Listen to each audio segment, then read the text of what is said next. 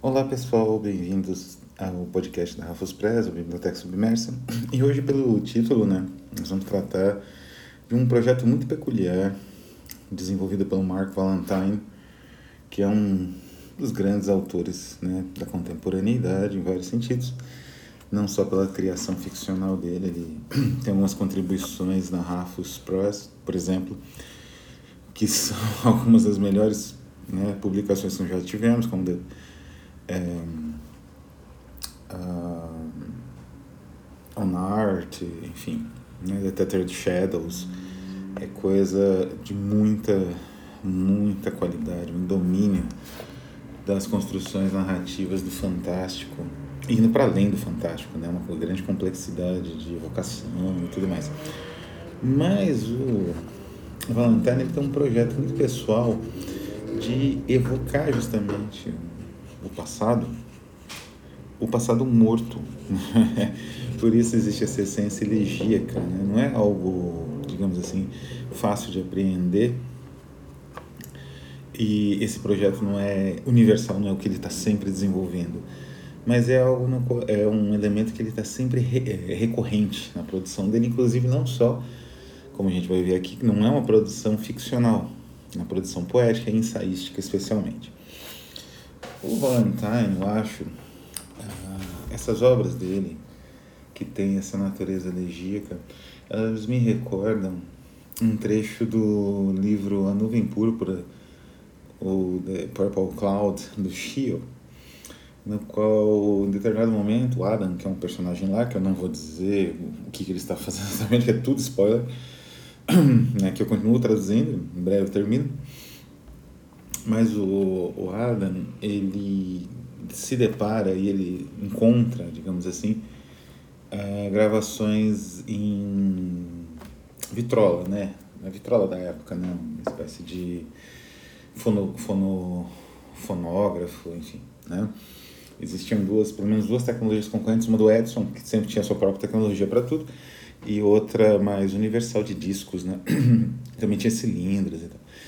Mas o que é interessante nesse momento é que como ele, o personagem Adam, né, do Shio, caracteriza o que ele escuta como uma espécie de voz da tumba, porque além de ser voz realmente provavelmente de alguém que já tinha morrido, essa voz vinha carregada, ela vinha cheia de artefatos, de, uh, de uma certa estranha, tem um certo peso, para além da própria dificuldade de registro tecnológico. Então isso fazia com que a voz tivesse essa, digamos assim, essa densidade que a voz humana não costuma ter, pelo menos naturalmente.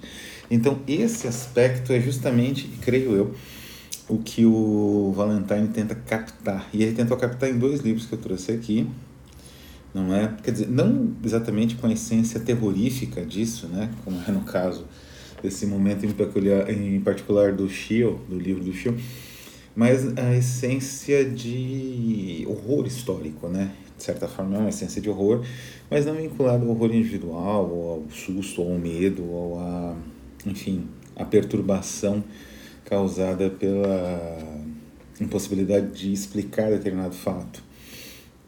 É um horror da natureza histórica, de como a configuração da história é, resultou na destruição sistemática de seres humanos numa tal proporção em determinados períodos históricos que é espantoso, né? É, é de se pensar, mas por que e como mataram tanta gente? E a resposta é óbvia. mas mesmo assim a gente continua se perguntando, né? E é mais ou menos isso que é essa natureza elegíaca, essa natureza tumular desses poemas do, do Marco Valentine né? Então são em dois livros. Os dois livros têm propostas um pouco diferentes, mas muito próximas no sentido geral e no efeito espetacular. Né? O primeiro, At Dusk, do, publicado em 2000 e... At Dusk, com fotografias do Dangueto, próprio, editor romeno. Fotografias lindíssimas, né? impressas numa espécie de papel pólen, mas as fotografias são tão bonitas, né? Não tem nenhum problema aqui em usar esse papel para esse tipo de fotografia. É, é de 1912, 2012. e é da série Last Thinkers, que eu particularmente considero a melhor série de livros lançado pela pelo Dangueto, né? Os livros mais bonitos, os livros tiveram um impacto considerável, assim. Eu tenho só dois, a série acho que tinha sete ou oito livros. E tinha os melhores autores revelados pelo Dangueto, né? Mark Valentine, Jonathan Wood, Colin Insull e por aí vai. O do Mark Valentine, então, At Dusk, é uma série de poemas que começa com ele falando você, né, o leitor, você you, você está num trem e você tira um livro da sua bolsa, um garoto com roupas, né, verdes assim, aquelas laçarotes, roupas assim, com esse tipo de esmero, pergunta o que que era aquele livro o, li o título do livro é At Dusk, que é a resposta, né? A sua resposta. O menino concorda e diz, ah, percebo, at dusk as coisas mudam, né? Dusk seria o entardecer, né? Uh, bom, como é que é o conteúdo Dusk? São um total de uns 20 poemas, pouco mais, dois, três, em torno de 30 poemas, Cada poema, o nome do poema é o nome de um poeta que foi morto ou que morreu de uma forma ou de outra durante o período entre guerras ou início da Segunda Guerra Mundial. Vários foram mortos pelos nazistas, vários morreram em campos de concentração e é uma homenagem a cada um deles. Né? É um pequeno poema em homenagem, um panegírico, uma elegia mesmo, no sentido original da palavra não é? Então temos Cavafy, nem todos morreram na guerra, né? São, tem alguns mais conhecidos, como por exemplo o próprio Cavafy, Desnou, não é? Fernando Pessoa, Florbela Espanca, Antônio Machado, esses são os mais conhecidos, né? Pelo menos é, René Char, pelo menos mais conhecidos dos leitores brasileiros com um certo contato com poesia contemporânea. Mas tem também Colmar, Milov, Radinotti, Antoniu, Pavalainen, Linover, Kosovel, né? Quer dizer, são autores, Galaction, né? São autores que poderiam ser muito bem inventados. Eles existem, mas poderiam ser muito bem inventados, né? E aí são Bakovia, que se matou né, na França, é, e aí é o nome do poeta, o título dessa pequena elegia, e é um poema que trabalha alguns elementos do poeta, né? Como os corvos de Bakovia, né? No caso, Querestedian, filho de Constantinopla, e por aí vai. Né? Um, um muito bonito que se chama Colmar, que é desse poeta, que chama As Suas Estranhas Criaturas Aí vem falando de unicórnios, né? Todas essas criaturas que ele criou. Não sei se pintor ou sinceramente não conheço esse, esse, esse artista. E há uma artista, aliás, uma mulher, Hair Living Mythology, e no final ela termina né, a digamos, o que é, apaga dela por todo o universo imaginativo que ela criou é uma estrela amarela. Então, esses poemas são lindíssimos e eles carregam todo esse peso desse universo que quis matar todos os poetas, como falava o, o próprio. Como é o nome dele? O russo, né? O, enfim, não vou lembrar, mas um, um dos membros do Círculo Linguístico de Praga, né? Ele diz exatamente isso, né? Que foi uma geração que matou os poetas, destruiu a poesia, exterminou os poetas, né? Então, esse, nesse livro lindíssimo, ele tenta evocar de forma justa, de forma, digamos assim, não um acerto de contas, mas construir uma elegia mesmo, pequena, como uma pequena homenagem, um pequeno poema em homenagem a cada um desses autores, né? Em suas obras que ficaram, às vezes, pelo caminho, sequer foram traduzidas. Então, é, é, muito bonito. E as fotografias que acompanham alguns dos poemas, outros não, né? mas alguns têm essas, são fotografias de prédios dilapidados em Bucareste, são muito, mas muito bonitos, detalhes desses prédios, né? São muito bonitas, né? Eles seguem a estética de um, que é inclusive o Dangueto agradece, né? O editor agradece o Poemas del Rio Wang, que é um site que trabalha com esse tipo de imagética. Este provavelmente deve ter ajudado o Dangueto na elaboração e na, cap na captação dessas fotos. Pois bem, esse livro então é uma proposta diretamente elegíaca. O Star Kites, Poems and Versions, foi lançada pela Tartarus Press em 2013, um ano depois. Ele tem uma outra proposta, mas é elegíaca também. É uma proposta mais ativa. Né? O Mark Valentine é interessante porque a linguagem elegíaca que ele vai construindo, que é essa linguagem dolorosa, essa linguagem da percepção da morte, principalmente da percepção da inevitabilidade histórica. Né? Existem mecanismos históricos tão destrutivos que você não consegue escapar deles. Eles vão te destruir, uma hora ou outra. Né? Então, essa percepção, que é terrível, é uma percepção trágica, ela não leva necessariamente o autor a uma espécie de mobilidade, ou uma repetição estilística, ou coisa do gênero. Não. O Mark Valentine, ele milita contra essa ele ele está no rastro de uma utopia, que é a mudança de, digamos assim, dessa estruturação histórica que leva à destruição da poesia, que leva à matança não só dos poetas, né, mas de todos, porque os poetas antes de tudo eram judeus pobres, judeus imigrantes, né, pessoas ali consideradas uh, a mais naquela sociedade e que por isso foram exterminadas, não é? É contra isso que o Valentine também luta.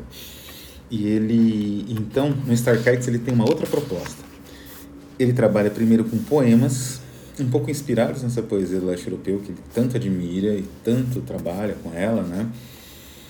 E a segunda parte são as versões, que são poemas dos, de alguns autores importantíssimos que ele tenta, mesmo sem conhecer muito bem o idioma, ele tenta dar sua própria forma de tradução.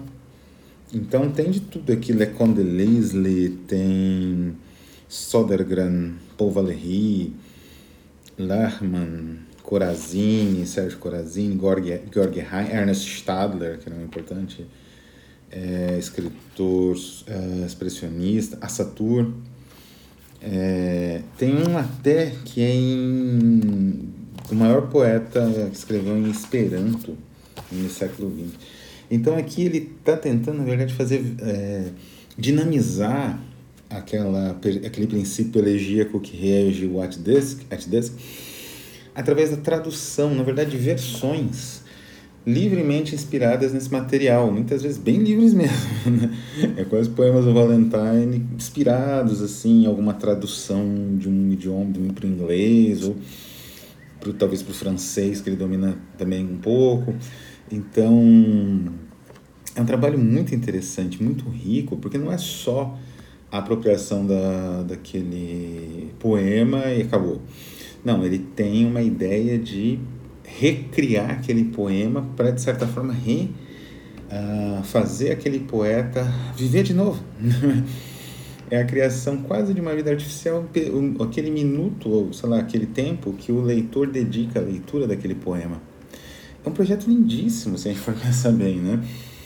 Que começa de uma elegia, de uma homenagem póstuma, e vai adiante, né, tentando superar as contradições, as aporias, né, propondo novas possibilidades com essas versões do Star Kites, né? Então, o, o Valentine, ele, ele retoma uma, uma tradição que vem de um poeta americano chamado Masters, que é essa tradição de tornar a linguagem dos mortos, né? Quer dizer, a, a recuperação da linguagem dos mortos para denúncia, evidentemente, ironia também, óbvio, mas também para recuperar, de certa forma, uma dimensão humana que parece que só o, o morto, de certa maneira, consegue acessar. Uma dimensão em que a humanidade ela consegue ainda vislumbrar uma possibilidade de beleza e de redenção que não passa só pela violência ou só pelo, enfim, por essa nossa situação de anomia, né? Que é deixar as coisas correrem até onde a gente vê até onde elas vão, se quantos 100 anos ou 50 anos a humanidade dura, até tudo acabar e nós sermos uh, definitivamente aniquilados, né? Então é isso. É a linguagem elegíaca da, na poesia do Valentine, especialmente. Depois ele vai além, né? Nos ensaios no Wormwoodiana, tanto o site quanto a revista Wormwood, ele vai tentar manter né, essa ideia numa forma, dessa vez, do estudo, da recuperação mais sistemática do texto antigo, do texto esquecido. Né? E é para isso que serve essa revista e também esse site. Né? Então, Valentine ele tem a linguagem elegíaca dele dá um valor imenso ao registro, né? aquilo que a gente consegue ter em livros, mas mesmo que não exista mais no livro, que a gente consiga pelo menos uh, ouvir dizer alguém registrou em algum lugar e esse registro faz com que o morto viva novamente e essa vida faz com que a humanidade respire um pouco, né?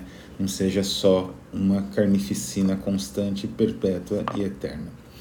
Então é isso, pessoal. Vou ficando por aqui. Ah, os dois livros, tanto Star Kites quanto At Dusk, evidentemente estão esgotados há muitos anos. O At Dusk é virtualmente impossível encontrar, não é? O Star Kites existe algumas cópias em um lugar ou outro, né? Acho que na Within Things tem, é uma loja lá no Wisconsin, né? mas é muito difícil de encontrar e não é nada barato. Então é isso, vou ficando por aqui. Um abraço a todos e até a próxima.